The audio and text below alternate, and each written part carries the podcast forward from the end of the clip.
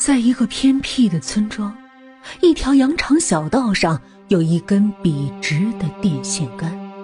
说也奇怪，常常有人在那儿出事儿。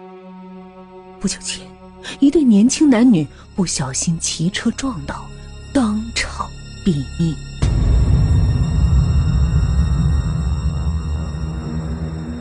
一天晚上，五岁的小智和他的妈妈在回家的路上经过那儿。小智突然说：“妈妈，电线杆上有两个人。”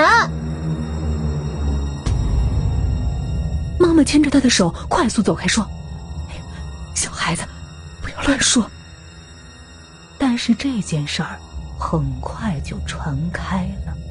有一天，一个记者来采访小智，让他带他去看看发生车祸的地方。小智大大方方的领他走到那儿。